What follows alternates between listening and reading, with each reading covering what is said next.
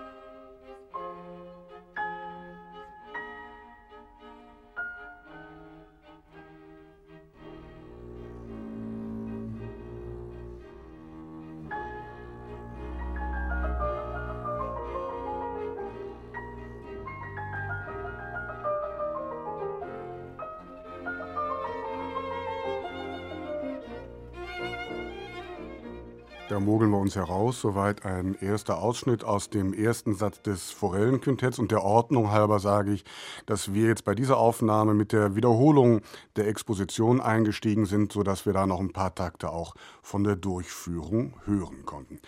Kurz die Regeln unserer Sendung. Sie sind ganz einfach. Ich habe heute Abend neun verschiedene Aufnahmen des Forellenquintetts herausgesucht, die wir in den nächsten gut zwei Stunden miteinander vergleichen wollen. Mein Rateteam aber, und deshalb heißt es Blindverkostung, weiß nicht, wer da spielt. Ich darf meine Gäste kurz vorstellen. Christine Lemke-Matwei, Autorin und Musikredakteurin bei der Zeit in Hamburg. Andreas Göbel ist da, Pianist und Musikredakteur hier in unserem Programm. Und der dritte im Bunde, Kailius Kaiser, Kritiker und Moderator. Der macht den Anfang. Was haben wir gehört? Also ich muss einfach sagen, dass ich über den Pianisten unglaublich glücklich bin. Was ich eingangs sagte, der Pianist ärgert sich und flucht. Also wenn ich das höre, dann muss ich als Hörer sagen, da fluche ich überhaupt nicht. Denn da ist wirklich ein Poet unter den Pianisten am Werk. Also selten habe ich das so gehört, dass jemand jeden Ton, und es gibt ja wirklich diese ganzen Läufe da, diese drei Klänge, und wo man dann äh, am Überlegen ist, ja, da übt man eigentlich Klavier, aber es ist so mit Seele gefüllt, das ist so gesungen ich glaube, schöner kann man das nicht spielen. Anders ja, aber ist einfach wunderbar. An den Augen von Christine Lemke-Matwei sehe ich, dass es ihr gefällt. Mir hat es auch gefallen, weil es so schön und exemplarisch fast die Frage aufwirft, mit was für einer Besetzung man es hier eigentlich zu tun hat, nämlich mit einer ganz ähm, exotischen und extraordinären, ähm, in der Kammermusik so auch äh, kaum je wieder statthabenden, nämlich Klavier, Geige, Bratsche, Cello und Kontrabass. Warum Schubert diese Besetzung gewählt hat, kommen wir sicher noch dazu. Ich finde in dieser Aufnahme, die wir eben gehört haben, einerseits kann ich Andreas Göbel aus vollem Herzen zustimmen, andererseits denke ich mir, die Streicher haben sich so ein bisschen vorgenommen, hm, wir haben hier den jungen Schubert, wir haben den unerfahrenen äh, Kammermusiker Schubert auch vor uns. Wir spielen das jetzt mal wie ein junges Stück. Wir spielen es auch ein bisschen zappelig, wir spielen es von der Phrasierung eher licht und hell als äh, satt und monochrom. Das Gegenteil von gesetzt. Ja, genau. Kaius Kaiser, wie hat Ihnen das gefallen? Also ich würde widersprechen, ich war vor allen Dingen unglücklich mit der Aufnahmetechnik der ganzen mhm. Geschichte. Es ist so merkwürdig künstlich verhallt. Die Bässe sind angehoben, zum Teil wirken die Musiker wie in getrennten Studios aufgenommen. Das gefällt mir gar nicht, muss ich sagen. Und das spricht gegen die Aufnahme in meinen Augen. So ein aufgelegter Hall habe ich ja, auch ja, ja, ja. Übrigens auch, ich weiß auch nicht, ob der Violinist, wenn er das nochmal abgehört hätte, so glücklich gewesen wäre mit dem, wo er da losgelassen wurde. Also das scheint mir auch nicht ganz zu Ende gehört zu sein. Eine aktuelle Aufnahme ist es nicht, ist ganz klar. Also was mir noch zu den Streichern auffällt, ist, dass es offensichtlich eine Formation ist. Ich meine, man kann ja nie von geschlossenen Formationen sprechen, weil es ja immer nur, wenn ein Streichquartett beteiligt ist, die zweite Geige fehlt und dafür kommt ein Kontrabass dazu. Aber es klingt irgendwie geschlossen, als ob Geige, Bratsche und Cello öfter zusammenspielen. Wer traut sich aus der Deckung? Wer hat eine Idee? Ich habe hier gelernt, Andreas Göbel nicht zu widersprechen, wenn er sowas sagt. Ja, keine dann, neue dann, dann Aufnahme muss ich wahrscheinlich. Fall, ja. Sie müssen ran, Herr Göbel. Wir haben den Pianisten wahrscheinlich schon erkannt. Also ich habe eine Vermutung. Also ich hatte kurz überlegt, Svetoslav Richter, aber der macht es vielleicht noch ein bisschen ernster, nicht so liebevoll. Aber dann bleibt nur noch Emil Gilels. Es ist Emil Gilels zusammen mit dem Amadeus-Quartett ohne Sigmund Nissel, den zweiten Geiger in diesem Fall, 1975 aufgenommen. Und damit haben wir es gleich mit der klassischen Aufnahme zu tun, oder jedenfalls mit einer der richtig, richtig Die doch jederzeit als Referenzaufnahme im Zweifel Dinge. durchgehen ja. würde, oder? Ja, ja, ja. Ja, und ich finde das Spannende auch, äh, was äh, Christine Lemke-Bad gesagt hat, zu den Quartetten, als ob so, dass es so klingt, als ob es irgendwie ein frühes Quartett wäre. Ich meine, die haben ja auch die frühen Quartette alle aufgenommen. Und es ist wirklich ein merkwürdiges Werk. Es, Schubert hat es geschrieben in einer Zeit, da hat er massenweise Fragmente produziert, auch äh, dieses Streichquartett-Fragment in C-Moll. Und äh, das ist hier abgeschlossen, heiter, angeblich unproblematisch und das ist eigentlich sehr untypisch für die Zeit. Vielleicht ist es ja gar nicht so heiter. Also ich habe so ein bisschen herumgelesen vorher natürlich in Vorbereitung und da steht wirklich fast in jedem äh, Konzert- und Kammermusikführer steht, es handelt sich um ein heiteres Werk. Ich würde das mal bezweifeln. Also allein von dem, von dem Gedichttext von Schubart her ähm, gesehen könnte man das ja auch ganz anders interpretieren. Und ich bin der festen Überzeugung, Schubert, Franz, hat es anders interpretiert. So ganz äh, gefahrlos ist das nicht, was da passiert. Klingt in aber auch Musik. nach einem älteren Konzertführer, aus dem Sie da Gibt es neuere, in denen, in nee, denen nee, aufgeklärtere Dinge stehen? Ja. ja, zumindest wahrscheinlich kann man im Netz irgendwas Aktuelleres finden. Ja. Ich will damit aber hauptsächlich Folgendes ausdrücken, dass wir, glaube ich, was die Schubert-Rezeption anbetrifft, aus diesem älteren Klischee des heiteren Schubert heute heutzutage vielleicht auch sogar ins gegenteilige Klischee verfallen sind, nämlich immer den zerrissenen, abgründigen Schubert so hervorzukehren. Wahrscheinlich liegt die Wahrheit tatsächlich in der Mitte in diesem Fall. Ich fasse zusammen, mit dieser Aufnahme denke ich, liegt eine erste Latte und sie liegt nicht gerade niedrig. Welche Heiterkeiten und Gefahren uns heute Abend noch begegnen, werden wir sehen.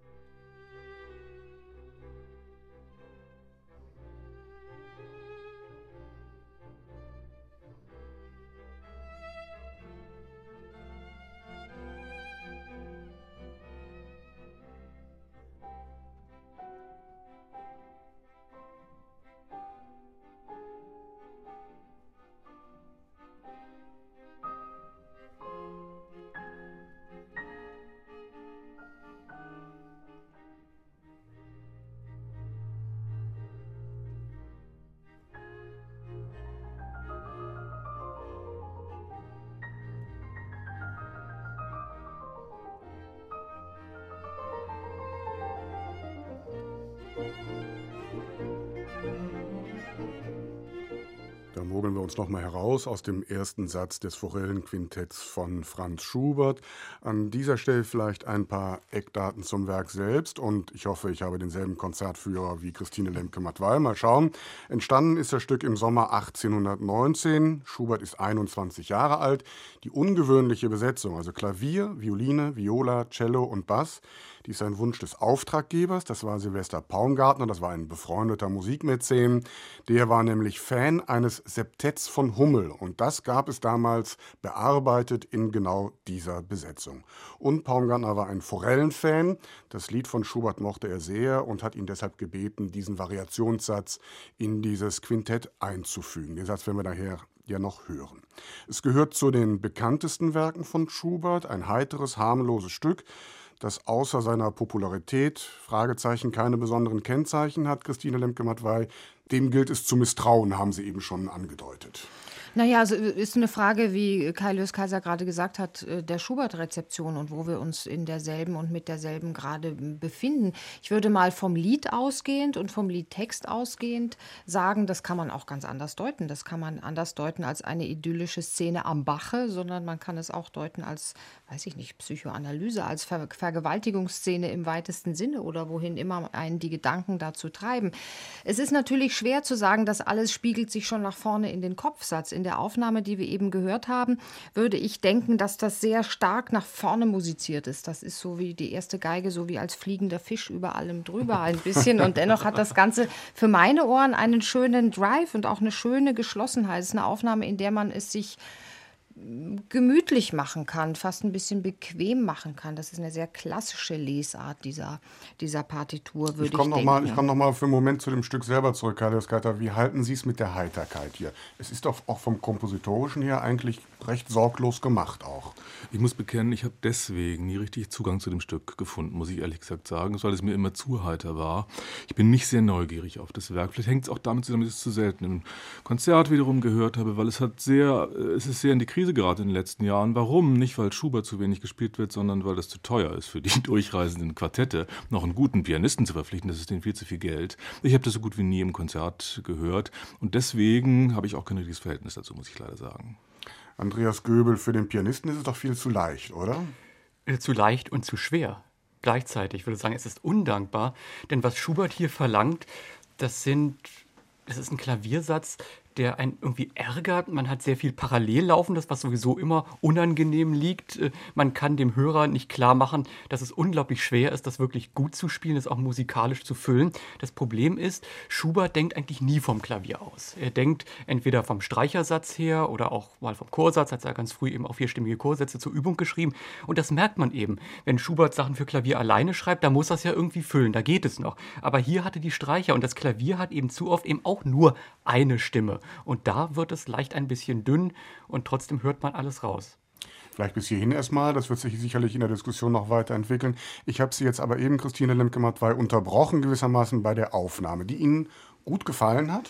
Die hat mir so gut gefallen, dass sie mir schon wieder nicht so gut gefällt, glaube ich. Ja? Also es hatte, hat so eine schöne, runde, klassische Anmutung. Vielleicht ein bisschen zu rund. Mhm. Ich würde mal unterstellen, das ist jetzt ähm, im Gegensatz zu Amadeus und Emil Gilels, ähm, unserer ersten Aufnahme, nicht unbedingt eine, die ein äh, Streichquartett voraussetzt in der Zusammensetzung, sondern es sind vielleicht eher Musiker, die sich sehr darum bemühen, wie ein Streichquartett oder der Stamm eines Streichquartetts zu wirken. Und das macht oft eine, noch eine sehr viel glattere Oberfläche aus als äh, als im ersten das stimmt schon mal, Carlos Kaiser ne? Ja, das ist kurios. Ich meine, dass die Solisten im Prinzip mehr um Konsonanz ja. bemüht sind als die Streichquartette. Ist ja. eigentlich typisch, kann man ja, sich erklären. müssen Aber hier hören wir es, glaube ich, tatsächlich auch. Mir ist das Ganze auch zu konsonant. Es flutscht mir zu sehr, es ist mir zu oberflächlich. Von daher, ich finde es auch ein bisschen amerikanisch. Ich habe jedenfalls diesen Verdacht in dieser mhm. Richtung. Das gefällt mir nicht so richtig. Andreas Göbel, den Pianisten haben Sie im Zweifel schon erkannt? Also ich schwanke so ein bisschen, es ist ja eine neuere Aufnahme, das mhm. äh, denke ich mal. Äh, und so viele neuere sind ja auch in den letzten Jahren gar nicht entstanden, die jetzt Anspruch auf Interesse hätten. Die neueste wäre mit Anti Sirala, dann würde mir noch Martin Helmchen einfallen oder Jefim Bronfmann. Also Bronfmann würde ich ausschließen, der spielt von Natur aus kräftiger. Also ich würde, äh, weil es nun wirklich äh, so dermaßen mustergültig abgerundet ist und ich den Pianisten auch schon sehr, sehr lange kenne, auf Martin Helmchen tippen, weil der im Grunde seines Wesens immer so wirklich beflissen und nett und auch wirklich kompetent gespielt hat, sich vorbereitet bis sonst wohin. Ich versuche mal, mir nichts anmerken zu lassen und frage nochmal die anderen. Vergebens, ne? Äh, äh, Andreas Göbel hat natürlich recht. Es ist äh, vor vier Jahren entstanden, diese Aufnahme 2008 hier in Berlin mit dem Pianisten Martin Helmchen. Und es ist so, wie Christine Lemke-Matwei eben gesagt hat. Christian Tetzlaff, Violine, Antoine Tamesti, Viola, Marie Elisabeth Hecker am Cello und aus Österreich Alois Posch, also eher ein Freundeskreis. Ähm, das hört man schon heraus. Ne? Woran eigentlich? Na, an dem Bemühen, ähm, nett miteinander freundlich zu sein, zu sein freundlich ja. zu sein zueinander, ja. Also diese Freundschaft im musikalischen Sinne durchaus auf ein gewisses Tablett zu stellen. Das führt zu sagen, nie zu was. Wir das sind jetzt hier nicht Solisten, die wir ja eigentlich sind, genau. Wir sind, das sind wir nicht, sondern wir sind Kammermusiker und wir hören einander ganz besonders gut zu. Ja, sind alles Musterknaben und Töchter. Bis hierhin zum dritten Mal heute Abend der erste Satz aus dem Forellenquintett von Schubert. Jetzt Kontrastprogramm.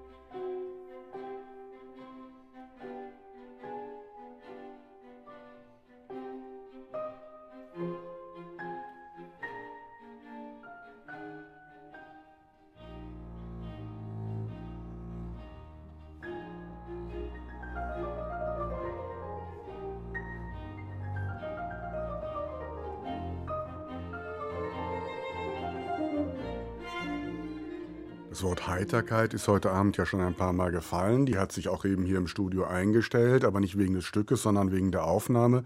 Kailius Kaiser, geht das noch? Also ich finde es gar nicht so schlecht. Es sind, sind, unsere Freunde von der alten Musikbewegung, die hier tätig sind. man merkt es an der Schnappatmung und an dem Darmseitenkatan, dem Bekannten, ja. Und das heißt einer gewissen Farbarmut, um es mal anders auszudrücken. Ich finde das hier gar nicht so schlecht, weil das hat was Unvernebeltes, hat was Flottes eigentlich und für meine Begriffe was Reelles. Das finde ich gut daran. Einige Sachen sind unterbelichtet, aber der Charakter des Ganzen verändert sich in aufschlussreicher Weise. Christine Lemke-Mattwey, Gegenrede. Gegenrede, die Frage bei solchen ähm, Unternehmungen und Experimenten ist ja immer, höre ich mehr oder weniger von dem Stück auf diese Weise? Und ich finde, ich höre entschieden weniger. Ja, ja, habe ich ja gesagt.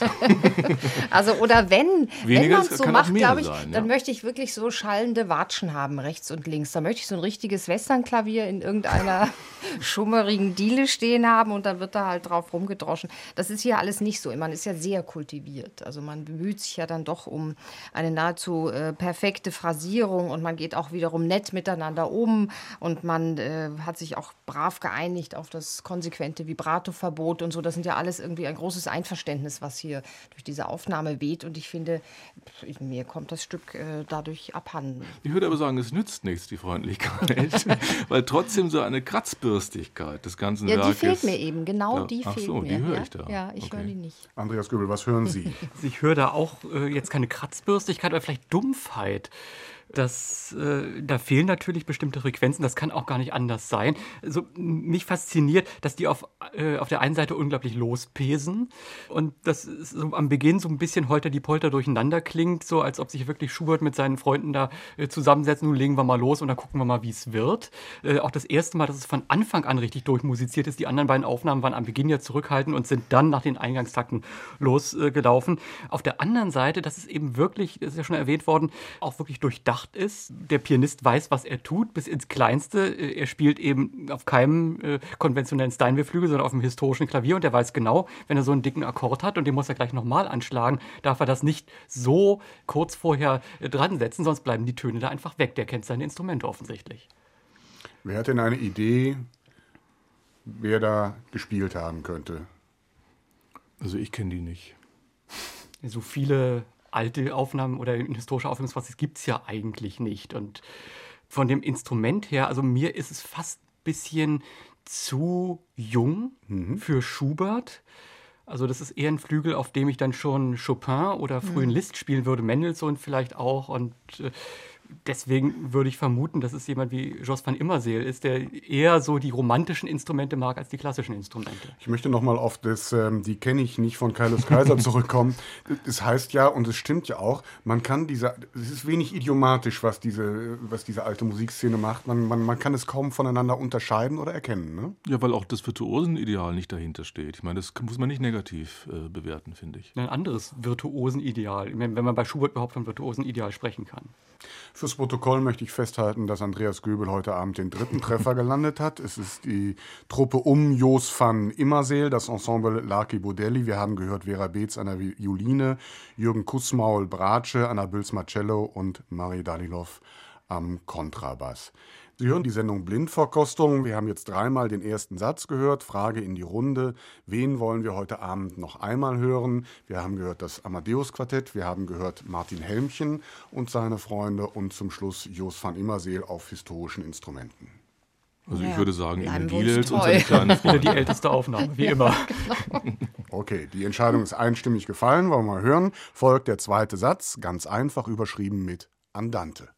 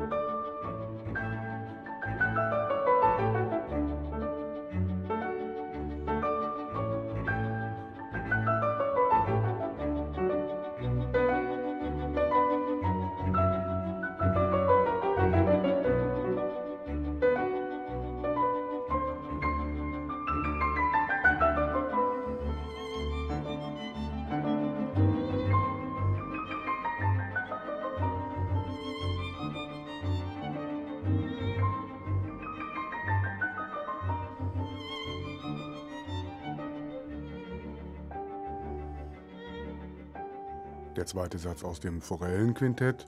Und ja, da verliert sich das schon ein wenig mit der Heiterkeit. Christine Limke-Matwei, wie haben Sie das gehört? Sehr schön eigentlich, sehr zart, sehr zart fühlend. Unglaublich schöne Musik hier. Spätestens in diesem zweiten Satz ist natürlich alle Spielastik, alles, was so ablenken kann vom Eigentlichen, weg, wie weggeblasen. Und es gilt, Farbe zu bekennen, es gilt, sich zu bekennen. Zu zeigen, ob man was zu sagen hat oder nicht. Und ich glaube, die Musiker, die hier gerade am Werk waren, die haben schon was zu sagen. Carlos Kaiser. Ja, toller Pianist, großer Pianist, mhm. schlichte Musik, mhm. ohne dass es banal wird, große Kunst. Andreas Göbel, der Pianist? Fragezeichen.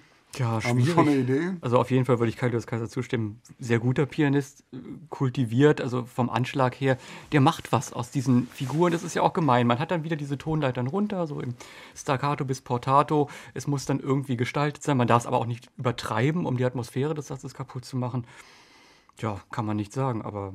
Sind die Streicher denn ein Ensemble oder ist das wieder so ein durchgereistes Telefonquartett? nee, bestimmt nicht. Also die kennen sich schon länger, das ist klar, die arbeiten so zusammen ja. und nur so kann man mit einem Pianisten dann auch so genau arbeiten. Wo ist denn diese Note, die rauskommt und die andere? Das ist also so genau abgesprochen das kann man nicht mit fünf zusammen telefonierten Musikern machen. Ist eigentlich auch ein schöner Beleg, diese Aufnahme, um welche immer es sich handelt, dafür, dass das, was wir vorhin besprachen, über historisch oder nicht historisch, eigentlich völlig wurscht Stellt ist. Nicht, ja, ne? die Frage mhm. ist äh, wenn ebenfalls, so Klavier spielt, ebenfalls wie weggeblasen. Also zumal also das ähm, dieses, das Historische oder die, das Aufführungspraktische bei Schubert ja auch immer dazu herhalten musste, das vermeintlich Pausbäckige in dieser Musik äh, mit dem aufzuräumen, ja. Und genau, beide Kategorien taugen hier einfach überhaupt nicht, ja. Es ist weder pausbäckig noch zerrissen, noch besonders äh, super heiter oder naiv und romantisch, sondern das ist einfach schöne Musik für die Also wenn es gut ist, stellen sich bestimmte ja. Fragen ganz einfach. Da können wir hier einpacken, können wir die Sendung eigentlich schließen. und da muss man auch nicht übertreiben, diese Mollstelle wo es dann tatsächlich mhm. erstmal problematisch wird. Man muss sie nicht übertreiben, es ist vollkommen ausreichend. Es ist da. In der Lizenz, ja, genau. Die Aufnahme ist zur gleichen Zeit entstanden wie eben die Aufnahme von Jos von Immerseel. Und wir haben gehört, Christian Zacharias mit dem Leipziger Streichquartett, aufgenommen bei dem sehr auf dem Klang bedachten Label Dabringhaus und Grimm, ein sogenanntes audiophiles Label. Hört man das eigentlich? Wenn man es weiß, ja. Ja. Christian Zarias, sehr guter Kammermusiker. Ja. Sehr unter Wert verkauft wahrscheinlich oder er hat sich als Solist zu wenig in den Vordergrund gedrängt. Wäre ich nicht drauf gekommen, weil ich ihn einfach auch zu wichtig kenne. Warum ist aus dem eigentlich kein großer Star geworden? Weil er dirigieren wollte. Ja. ja und weil er kein Star sein will. Er ist ja auch äh, jemand, bei dem ich sagen würde, von ganz wenigen, die vom Klavier zum Dirigieren auch äh, gegangen sind, das hat ihm nicht geschadet, sondern auch die Aufnahmen mit den Mozart-Konzerten, da lohnt es sich wirklich, dass er eben alles in einer Hand hat. Wir halten fest, ein weiteres Pfund heute Abend. Noch einmal der zweite Satz aus dem Forellenquintett von Schubert.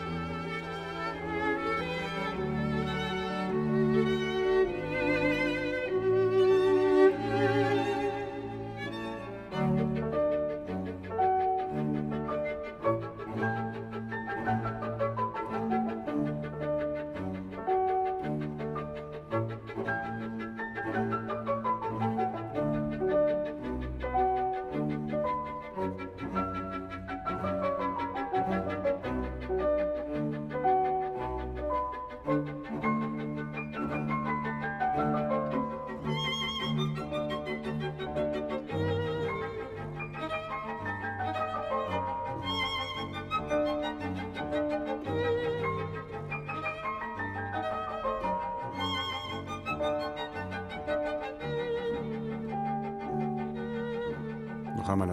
dem zweiten Satz des Forellenquintetts. Andreas Göbel, Sie lesen das in der Partitur mit, können sich aber gleichzeitig vor Lachen nicht halten. Was ist passiert?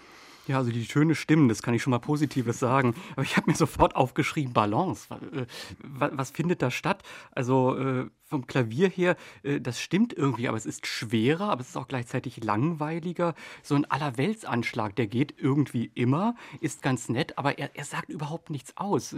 Ich habe hier den bösen Verdacht, da sitzt irgendein Pianist dran, äh, ja, der wenig Solo spielt, der sich vielleicht nur gelegentlich mal zur Verfügung stellt. Und bei den Streichern, wir haben ja auch immer die Frage, ist es jetzt eine feste Formation oder ist das mhm. äh, zusammengewürfelt worden? Also in, in dem Fall würde ich sagen, also die spielen nicht sehr häufig miteinander, auf jeden Fall nicht Jahrzehnte, äh, da wo die diese Tonrepetitionen haben. Äh, das hat eine ja eingemeißelte äh, Gleichmäßigkeit. Irgendwie klingt es eher nach so einem elektronischen Küchengerät als wirklich nach einem lebendigen Schubert-Spiel. Also es ist nicht viel falsch an dieser Aufnahme, aber auch, auch, auch nicht viel richtig. Kaius Kaiser viel schroffer, viel aufgewühlter, als ganz anderes Stück eigentlich als das, mhm. was wir davor gehört haben, erstaunlicherweise. Aber nicht zum Vorteil der Sache. Man weiß nicht, wozu es führen soll, diese innere Aufgewühltheit. Schön dunkler Ton. Ich würde positiv vermerken, dass man so gewisse folkloristische Anklänge hier hört, die wir bisher nicht gehört haben. Man hört so ein bisschen Burgenland oder Oberösterreich, um genau zu sein, wo das Stück ja komponiert worden ist. Aber es ist doch zu unausgeglichen. Balance ein Problem hier, Christine Lemke-Matwei, oder? Ja, auch so von der, vom Rhetorischen her, ähm, finde, so wie Andreas Göbel gesagt hat. Also man, man findet so in, einerseits so eine Gleichförmigkeit, andererseits auch so, eine, so ein Beharren auf dem Gleichförmigen und man wird aus all dem nicht so richtig schlau. also sind das jetzt irgendwie. Staccati, sind das hm. Springbögen? Also wie ist denn das eigentlich notiert, fragt man sich sofort, wenn man das so, so weit gefasst spielen kann. Ansonsten finde ich es wahnsinnig behäbig auch. Also es hat so eine, so eine, das hängt so durch. Also die mit Spannung haben die auch ein Problem, nicht nur mit Balance. Hat jemand eine Idee, eine Vorstellung? Ich will Sie gar nicht lange quälen, denn das war die Aufnahme mit Emil Gilels ja, und dem Amadeus-Quartett. Und wir kommen auf das zurück, was Andreas Göbel über den Pianisten gesagt hat. Also hier scheint doch irgendwas passiert zu sein, oder? Es ist ganz merkwürdig. Also ich bin, bin selber denkbar überrascht. Das hätte ich jetzt von Emil Gielitz einfach nicht erwartet, auch mit, mit solchen Figuren umzugehen. Denn er ist ein Pianist, wenn, wenn er Beethoven spielt, da kommen ja auch, kommt ja auch sehr viel Figurenwerk und da ist er niemand, der auch in den langsamen Sätzen irgendwie damit Probleme hätte. Vielleicht hat Carlos Kaiser recht, der vorhin ja schon die These mhm. aufgestellt hat, dass die das in unterschiedlichen Kabinenräumen oder Häusern aufgenommen haben und dass das dann irgendwie zusammengemischt wurde. Es war die Zeit, wo man das gemacht mhm. hat, jedenfalls. Mitte der, ja. Mitte der 70er Jahre, von ja. 1975 ist diese Aufnahme. Ja, schade, das war's eigentlich schon. Schauen wir mal, was die dritte Aufnahme bringt.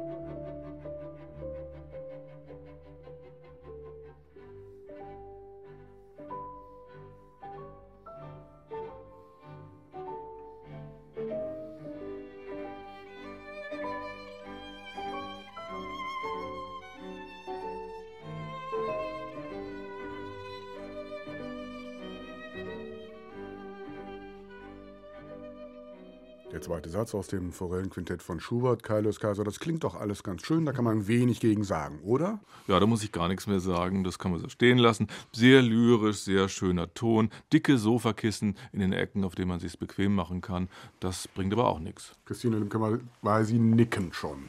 Ja, es hat so eine, am Anfang dachte ich mir, es ist eine nette Blumigkeit, die einem so hier entgegenblüht, ja. Und man kann sich sogar, zumindest so, was wirklich den Anfang dieses Andante-Satzes betrifft, Gedanken machen über die Frage, gibt es hier eigentlich sowas wie eine Hierarchie der Instrumente oder wird das immer alles gleichrangig behandelt vom Komponisten? Weiß ich nicht so genau. Die Antwort, Antwort gibt die Aufnahme in gar keinem Fall in ihrem weiteren Verlauf. Es ist doch sehr viel Dienst nach Vorschrift, mhm. was hier geleistet wird. Es ist ein sehr fetter Ton, der mir nicht behagt und der mir auch sehr unschubertisch eigentlich vorkommt. Und man merkt aber auch, auf was für einem schmalen Grad man sich hier eigentlich bewegt. Also wo kippt es in die Betulichkeit ab, was ich hier unterstellen würde, auch weil die Energie so immer ein Level nach unten sinkt und am Ende den Hörer eigentlich so gemütlich äh, ratzen lässt.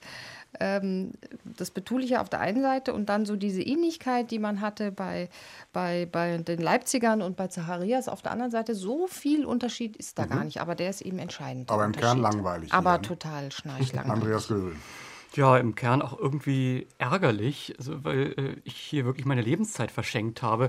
Nun habe ich ja die Aufnahme vorher im Ungewissen, dass es wieder äh, zu meiner Überraschung Emil Gilels war, äh, ziemlich beschimpft. Aber äh, das hier ist ja sogar noch schlimmer äh, weil hier jemand sitzt, dem es sogar offensichtlich egal ist. Es ist nachlässig, der äh, kann oder will äh, so eine Linie mal nicht mit einem äh, aufeinander aufgebauten Anschlag runterbringen. Es ist mal neckisch, aber es klingt auch nach Zufall. Es gibt eine Stelle, die hat mich wirklich ein bisschen berührt. Das war äh, die, äh, der Molleinschlag zwischen Bratsche und Cello. Da würde ich auch zum einzigen Mal sagen, die müssten sich kennen, aber äh, woanders äh, würde es wieder dagegen sprechen, dass es ein geschlossenes Ensemble wäre. Ganz merkwürdige Aufnahme. Wer wagt sich aus der Deckung? Ich will noch eins sagen, es klingt auch nicht wie ein zweiter Satz, wo man ja doch nochmal einen ganz anderen Tonfall anschlagen müsste, um deutlich zu machen, dass es fünf Sätze hat, dieses mhm. Ding. Das klingt ja eigentlich eher wie ein Opernintermezzo, kurz bevor das Ballett einsetzt. Naja, da, ich meine, wenn Sie Opernintermezzo sagen, also ich hatte schon so eine Ahnung, dass es hier vielleicht äh, der opernerprobte James Levine ist, weil es eben so schleppt. Ja. Ja, denken Sie das doch mal weiter. Ähm, das ist die Aufnahme ja mit James Aufnahmen Levine. mit Levine, oder? nee. Aber die Namen sind ein Fest. James Levine am Klavier, dann Gerd Hetzel, der inzwischen leider verstorbene Konzertmeister der Wiener Philharmoniker, Wolfram Christ und Georg Faust, ehemalige Philharmoniker und schließlich Alois Posch, Kontrabass, der, glaube ich, gefühlt bei allen Forellen, außer Rainer Zepperitz, den Bass übernommen hat. Das sind doch eigentlich, eigentlich tolle Namen, oder? Und mhm. trotzdem scheint es nicht zu passen. Naja, zwei Philharmoniker, die sich kennen und die das dann auch ganz gut hinkriegen. Diese eine Stelle, eben Bratsche und Cello. Ja, äh, aber es reicht eben nicht. Es ist wie bei einer Fußballmannschaft. Es sind also eben auch schon Mannschaften teuer eingekauft, mit tollen Einzelspielern abgestiegen, weil der Trainer keine Mannschaft ausformen konnte. Und außerdem sind noch nicht die größten Namen, die wir heute schon abgewatscht haben. wir haben auch schon hier Antoine Tamestit und Marie-Elisabeth Hecker nicht so toll gefunden. Was jetzt folgt, ist ein kleiner Einschnitt, denn wir überspringen das kurze Scherzo, wissen gemeinsam, dass in der Gesamtschau nun etwas fehlt, gehen schmerzhaft damit um und freuen uns stattdessen auf den Variationssatz. Auf den Satz also, der dem Stück seinen Namen gegeben hat. Fünf kammermusikalische Variationen über das Lied Die Forelle. Frage an mein Rateteam, wen nehmen wir mit in diese weitere Runde. Das ist doch klar. Ja, das ist klar. Mhm. Zacharias und die Leipziger ja. natürlich. Und übrigens auch erstaunlich, man ist auch ein sehr gutes Streichquartett. Das Leipziger Streichquartett wird immer unterschätzt, vergleichsweise. Mhm. Schöne Einstimmigkeit, der Variationssatz.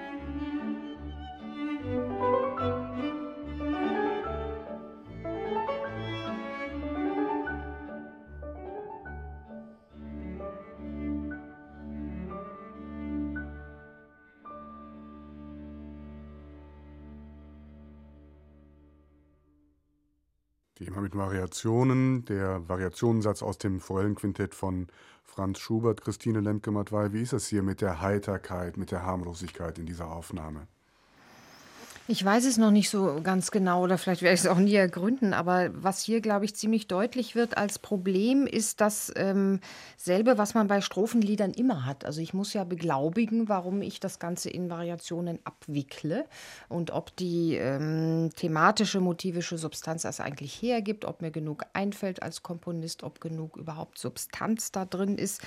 Ich glaube, ähm, die Musiker, die hier am Werk sind, die haben das schon verstanden, die Problematik, und versuchen, versuchen mit relativ viel äußerem Druck ihrer Herr zu werden. Und das ist das, was mir hier nicht gefällt. Also die Aufnahme steht auf der einen Seite unter einem mächtigen Stress und in den etwas bewegteren Variationen, in der zweiten zum Beispiel, ähm, verdichtet sich das dann auch. Aber es führt nicht dazu, dass daraus argumentativ etwas folgt für die nächstfolgenden Variationen. Also, das muss ich nochmal fragen. Also Stress, weil musikalisch gar nicht so viel passiert, aber man gerne möchte, dass Man möchte passiert. gerne. Also das dramatische Potenzial wird hier irgendwie mhm. künstlich ähm, äh, auf ein höheres Niveau gehoben, als die Musiker es eigentlich füllen und fühlen können. Und das, diese Divergenz, die stört mich hier. Es geht mir genauso. Man hört sozusagen einen Zeigestock, der davor gezeigt wird, und der deutet darauf hin, dass man hier unbedingt was will, ja, mhm. aber nicht so richtig kann. Ich finde andererseits, einerseits sehr schön dieser elegische Anfang und mir gefällt eigentlich auch, dass man die Unterschiede der Variationen sehr stark hervorkehrt, aber es wirkt ein bisschen aufgesetzt. Ich finde, der Pianist hetzt ein bisschen und ja. wirkt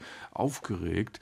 Unerträglich zum Teil finde ich den ersten Geiger, der nicht mhm. phrasiert, sondern irgendwie so wurmisiert da. Das finde ich ganz furchtbar. Und das verhaut ein bisschen die Aufnahme. Andreas Göbel, Sie als Musiker, spüren Sie diesen Stress auch? Bei dem Satz spürt, glaube ich, jeder Musiker äh, Stress, weil der einfach unangenehm ist. Und deswegen würde ich sehr gerne zur Gegenrede ausholen und hier alle sehr in Schutz nehmen, weil hier tatsächlich etwas funktioniert, eben diese gewisse Gleichförmigkeit. Man könnte ja mit der Variation auch noch ganz anders umgehen mit dem Thema. Das will Schubert hier nicht, sondern er macht es, wie er es in Variationen ja ganz öfter tut. Aber äh, was interessant ist, ist, dass äh, immer wieder an Stellen solche Finessen rauskommen. Also ist beispielsweise immer, wenn eine äh, Stimme das Solo hat, dann kommt die raus, aber nie jetzt entweder gleichförmig, da ist dann immer so ein gewisses Stechen dabei, es ist also nicht nur heiter, aber auch so, dass es ich finde, ganz unaufdringlich ist. Also nur mal ein Beispiel, die zweite Variation, wo der Pianist sich da abarbeiten muss und wirklich abarbeiten, da hört man immer noch raus, dass der Kontrabass dann die Melodie hat oder auch wenn in der äh, vierten Variation was hervorgehoben wird und den Geiger muss ich in Schutz nehmen. Also in der ersten Variation, das ist wirklich so gemein wie im Beethoven-Violinkonzert. Aber was ist denn das Unangenehme an diesem Satz für den Musiker? Es liegt alles so offen. Es ist alles in irgendwelchen Lagen, die unangenehm sind. Im Klavier äh, da wirklich durchgehende 32. Äh, in beiden Händen gleich zu spielen, das kann eigentlich nur irgendwo haken. Und man hat dann irgendwann Knoten in den Fingern, ohne dass es musikalisch zu einer Entspannung führen kann. Wäre es Kit ein Tipp, wer das gewesen sein könnte? Also ich würde vom Klavier wieder sagen, äh, Christian Zacharias. Mhm. Vorsichtshalber keine Gegenrede, denn Andreas Göbel hat recht. Das ist die Aufnahme, die wir in der letzten Runde so schön gelobt haben. Das war Christian Zacharias mit dem Leipziger Streichquartett, aufgenommen 1998. Und da dieses Quartett ähm, in seiner Geschichte ein paar Mal gewechselt hat, sage ich, dass hier Andreas Seidel die Violine gespielt hat, Ivo Bauer Viola, Matthias Moosdorf Cello und Christian Ockert Kontrabass. Ist vielleicht auch so ein bisschen die Frage ähm, der, der generellen Anlage in dem Stück. Das ist der Gipfelsatz, den jeder kennt, mhm. auf den alle warten. Danach hat man halt leider noch einen zu schlucken. Das Quintett ist dann noch nicht zu Ende. Und vielleicht ähm, macht man sich da auch zu viel Druck. Ich fasse zusammen. Sehr bekannt, scheinbar einfach, in Wahrheit aber kitzlig und man kann leicht scheitern. Hören wir mal, wie das in der nächsten Aufnahme ist.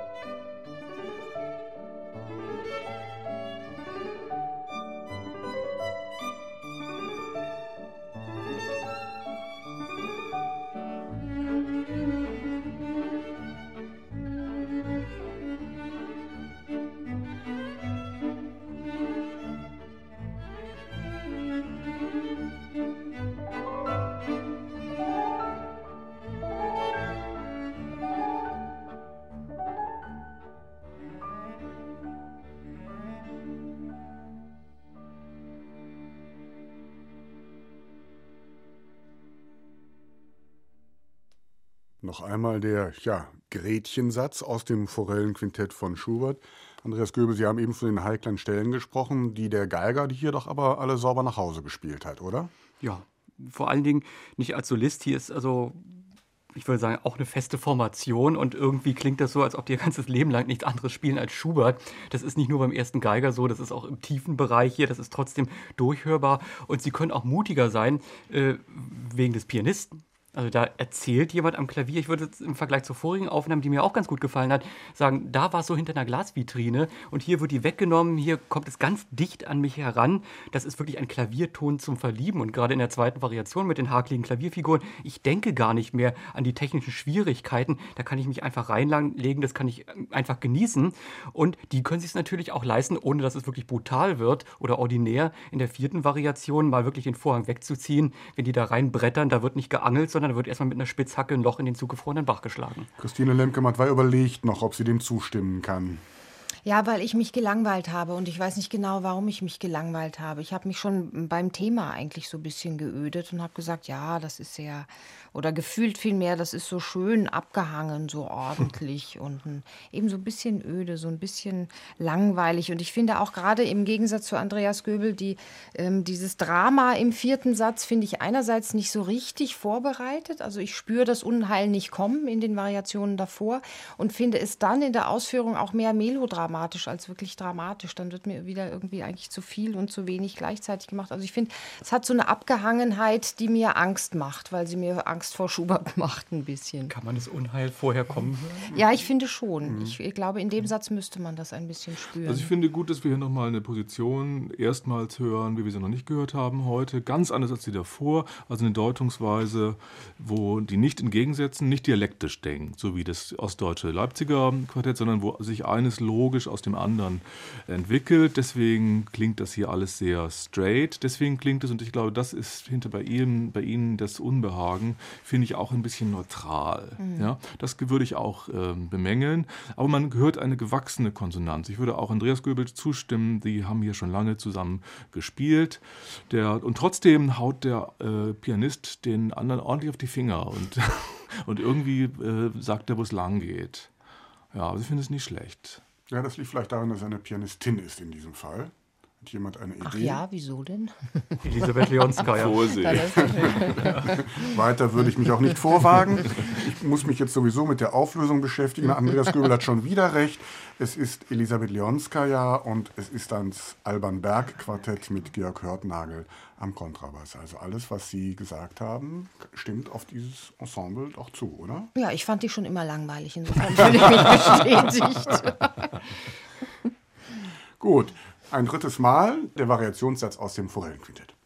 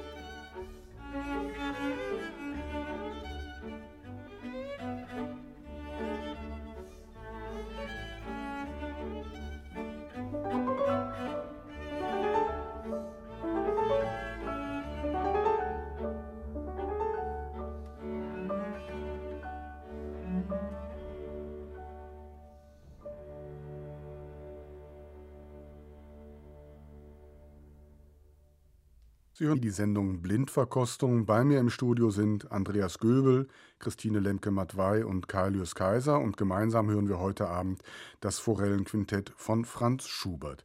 Frau Lemke-Matwei, als eben der Pianist eingesetzt hat, haben Sie so ein bisschen aufgemerkt. Können Sie sich an den Moment noch erinnern? Nö. Nein, aber ich kann, kann sagen, dass das ähm, für mich der Satz aller Sätze ist in der jetzigen, unserem jetzigen Stand des Wissens um Interpretation. Ich fand das eine überzeugende Leistung. Ich finde, man denkt zum ersten Mal in dieser Aufnahme oder ich habe zum ersten Mal darüber nachgedacht, ähm, ob es sich hier eigentlich um sowas wie Rollenspiele handelt. Also wer ist wer? Jenseits der Tatsache, dass jeder mal drankommt und jeder mal darf, jeder mal singen darf, jedes Instrument mal nach vorne sich spielen darf. Aber ist vielleicht das Klavier doch der Fischer, der mit der Rute am Ufer steht und die erste Geige vielleicht doch oder die Geige vielleicht doch das Fischlein, das dann an der Angel zappelt? Weiß man nicht, ist natürlich alles etwas naiv. Aber ich finde, hier findet eine gegenseitige gegenseitige Befragung der Interpreten der Beteiligten statt. Da ist eine Unsicherheit in der, nicht technisch, aber mental und gefühlt in der Tongebung, die eben dieses Unheil in der vierten Variation für mich, zumindest in meinen Ohren, sehr überzeugend äh, vorbereitet. Und in dem Moment finde ich dann auch, dass die dass dieses Musikantentum auf sehr glaubhafte und fast schon bestürzende Weise umschlägt in eine Brutalität, die nur ganz kurz dauert, aber reicht, um den Tod zu So, das wird jetzt ganz schwer. Wen kann ich zum Widerspruch anstacheln? Ich kann was. ich, ich, doch, ja, mich. Das kann ich, ich verstehe es nicht so richtig. Also das Dialogische höre ich nicht so richtig heraus. Auch das Unsicherheitsmoment habe ich nicht finden können. Mir war das sehr aus einem Guss, ein sehr festgefügtes Schubert-Bild, ein bisschen zeremoniös, sehr zugänglich, sehr robust, vielleicht ein bisschen zu sehr. Ich finde, der Pianist steht zu sehr im Vordergrund, denn ich finde, so wahnsinnig viel hat er nicht zu sagen in dem Fall. Das fand ich ein bisschen unbefriedigend. Andreas Göbel, Sie nicken. Ich möchte Kailios Kaiser wirklich zustimmen, gerade beim Wort zeremoniös. Genauso hat es auch auf mich gewirkt. Das ist natürlich jemand, äh, der da am Klavier sitzt, der das kennt, der das wer weiß, wie lange spielt, sich damit beschäftigt hat, aber er kehrt das auch raus. Das ist oft ganz furchtbar beflissen. Er will das auch allen zeigen. Er ist der große Star und er hält die anderen so ein bisschen auf Distanz und die anderen dürfen auch dann mal vor, wenn er sagt, äh, dass er es darf, auch am Schluss, wenn dann die originalen, äh, die originale Klavierbegleitung wie im Lied kommt, dann muss er das auch richtig zeigen. Und auffallend ist ja dann in der für den Pianisten schweren Variation, ja, da merkt man eben auch, wie schwer das ist. Das ist gerade so, als wenn er vom Armdrücken kommt, so fest ist er da. Also es ist nicht schlecht, aber ja, offensichtlich ist das hier eher eine Autoritätsfrage. Ein Pianist, der offensichtlich die Autorität hat, den anderen zu sagen, ich bestimme, wo es lang geht. Muss ein Name sein, ja. Garantiert. Andreas Göbel, im Pianisten erkennen sind Sie ja heute ganz gut. Haben Sie eine Idee, wer das sein könnte? Ich habe eine Vermutung, weil wir schon so mal so einen Fall hatten, als wir die Schubert-Impromptus verkostet hatten. Und äh, bei dem Pianisten was ähnliches war, äh, da ging es auch ein bisschen kontrovers hin und her und da war ich auch mit Alfred Brendel nicht so ganz glücklich. Ich glaube, das ist eine ähnliche Spielart. Also Andreas Göbel gebührt heute Abend der Pokal des Ratefuchses. Es ist die Aufnahme mit Alfred Brendel und dem Cleveland Quartett, entstanden 1977 mit James van Denmark Kontrabass.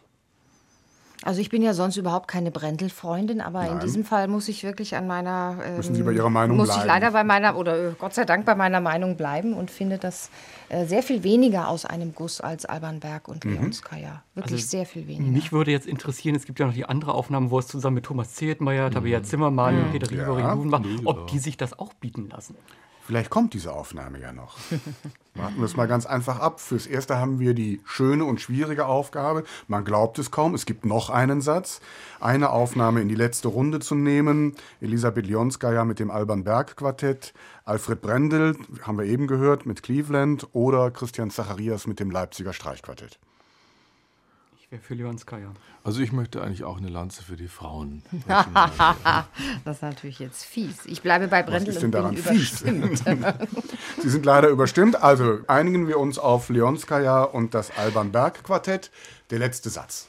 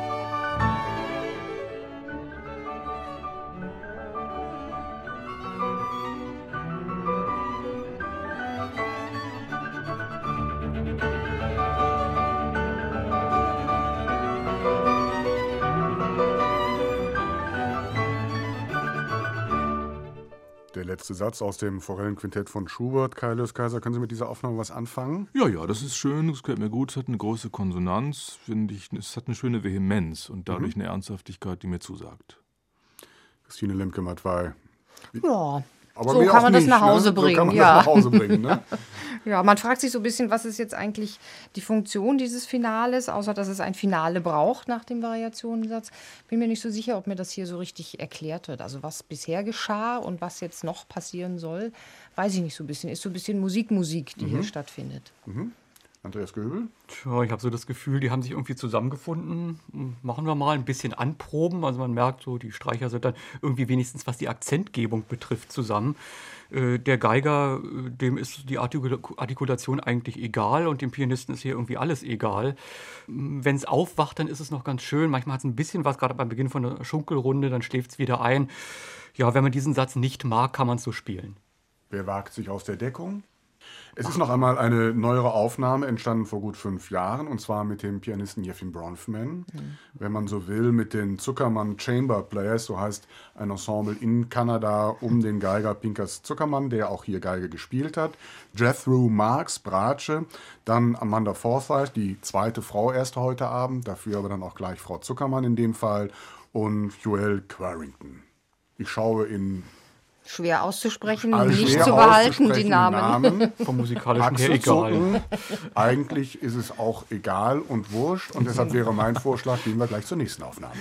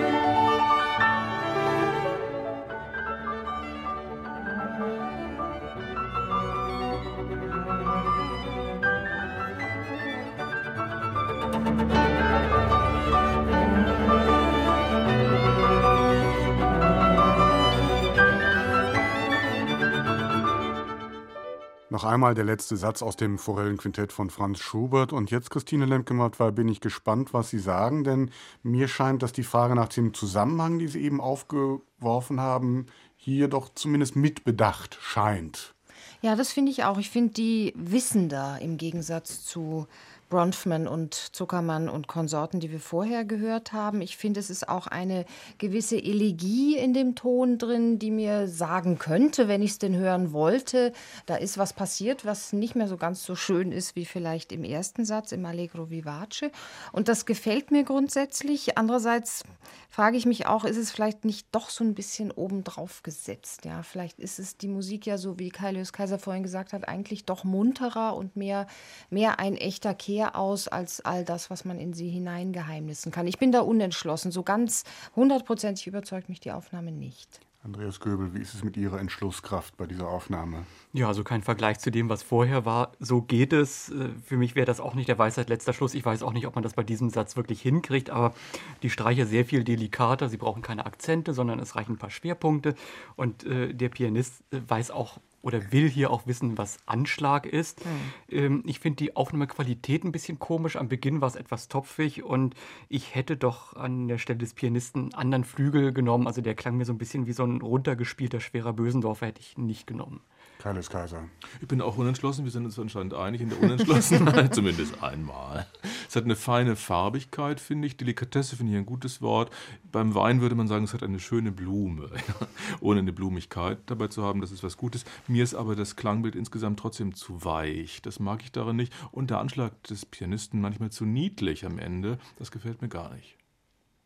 Andreas Göbel, ich frage Sie als Ersten. ja, dann sind wir am schnellsten durch. Dann sind wir am schnellsten fertig. Wer war der Pianist? Also vom Flügel würde ich sagen Andras Schiff. Mhm. Ja, vom Flügel her. Und weiter. Ja, weiter. Herr Göbel spricht auch wie ein Weinkenner ja. bei der Bestimmung der Hanglage. Ja, ich, ich muss es auch noch mal kurz sacken lassen und mich noch mal um die Blume kümmern, wie Kaius Kaiser sagt.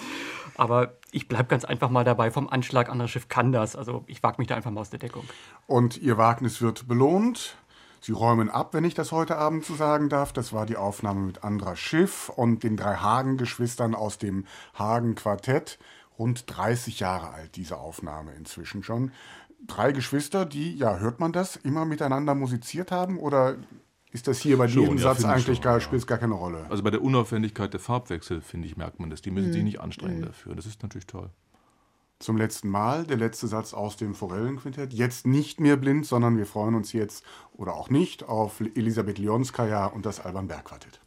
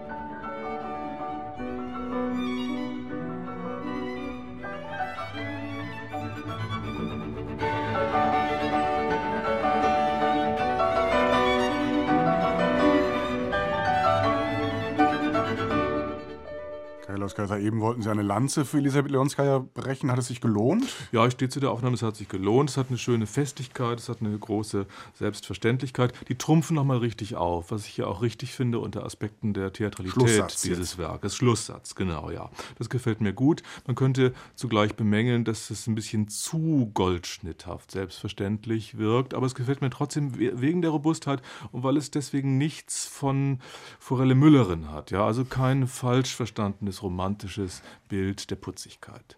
Christine Lemke-Matt, weil Sie haben sich vorhin bei der Aufnahme gelangweilt. Hat sich das geändert? Ach, nicht wirklich. Ich, natürlich ist es schön, dass da hier einem kein biedermeierlicher Pausback irgendwie äh, entgegengrüßt und nochmal zum Abschied winkt. Das mm, vermag ich äh, zu schätzen. Ich finde trotzdem, dieser Satz klingt mir in dieser Aufnahme zu sehr nach Beethoven, zu sehr nach spätem Schubert. Er hat ein Gewicht, was dem ganzen Quartett, also dem Quintett, dem ganzen Stück eigentlich nicht richtig gut zu Gesichte steht. Weiß ich nicht, habe ich, hab ich ungute, ungute Gefühle, ist mir auch zu massig, ist mir auch zu laut, ist mir auch dynamisch zu viel an der oberen Grenze herumgespielt. Da passt es nicht zusammen. Andreas Köbel, wie geht es Ihnen mit dieser Aufnahme? Ich muss gestehen, ich bin auch erstmal zusammengezuckt, als diese Wahnsinnsakkorde kamen. Hier, wurde, noch mal Gas, hier ne? wurde nicht geangelt, hier wurde Holz gehackt. Aber äh, da, ich, ich fand es positiv, dass ich zusammengezuckt bin. Bei diesem Satz, wo ich über vieles hinweggehört habe, irgendwie ganz nett, viel eben auch schön gearbeitet, um diesen Begriff mal ins Spiel zu bringen. Stimmt. Aber ich würde. genau, aber ich würde Kai Kaiser hier auch recht geben. Es hat wirklich eine Vehemenz. Hier wird wenigstens ein Ernst auch behauptet.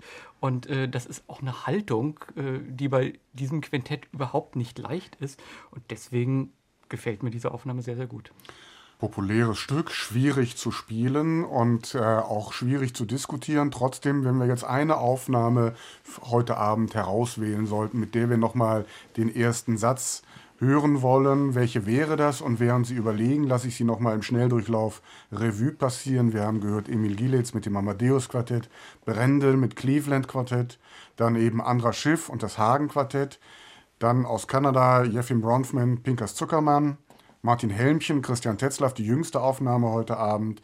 Christian Zacharias mit den Leipzigern hat uns allen sehr gut gefallen. Dann James Levine mit seiner All-Star-Band und historische Aufführungspraxis gab es auch mit dem Ensemble Larki Budelli. Der erste Satz, wer gibt ein Votum ab? Wir einigen uns vielleicht gar nicht diesmal, was? Jeder darf einen extra hören. Ich, ich wäre für Zacharias und Leipziger. Das würde ich gerne mit denen, also den ich glaube, Kaius Kaiser hat das dialektisch genannt. Ich würde den dialektischen Schubert gerne noch mal hören mit diesem ersten Satz. Ich stehe zu meiner Leonskaya, schon deswegen, weil ich der jahrelang eigentlich Unrecht getan habe und sie nicht so richtig erkannt habe mit dem, was sie kann. Und auch finde ich, weil es die vernünftigste Aufnahme war, die wir bisher gehört haben heute. Ich bin Leonskaya-Fan, also stehe ich auch zu Frauenpower. Also, dann haben wir doch eine Aufnahme gefunden. 2 zu 1. Elisabeth Leonskaya mit dem Alban Berg Quartett. Der erste Satz aus dem Forellenquintett von Franz Schubert.